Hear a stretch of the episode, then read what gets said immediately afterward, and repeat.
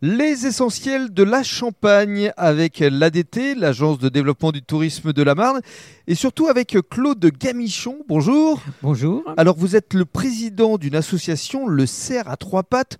On est ici dans un village dans la Marne qui euh, s'appelle Germaine.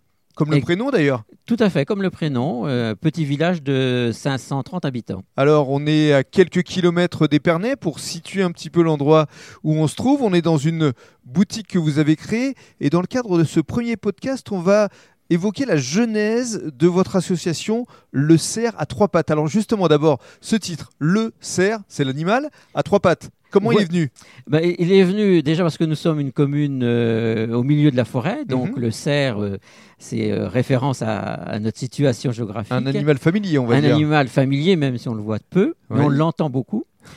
Euh, et puis trois pattes parce que notre projet euh, se développe euh, sur trois axes. hein. un axe commerce de produits locaux, un axe activités socioculturelles et, et touristiques, et puis un axe d'un bistrot rural. Alors, on évoquera ces différents axes dans le cadre de nos prochains podcasts, mais dans l'immédiat, essayons d'expliquer la genèse de cette association, parce qu'en fait, elle est née parce que le dernier commerce de proximité avait fermé.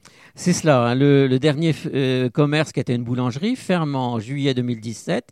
Donc, euh, avec un certain nombre d'habitants, on s'est demandé euh, que fait-on? Est-ce qu'on laisse euh, tous fermer et puis dire on, devient un village dortoir euh, comme un autre Ou est-ce qu'on essaye de trouver une solution pour réagir et euh, ravoir un commerce de proximité?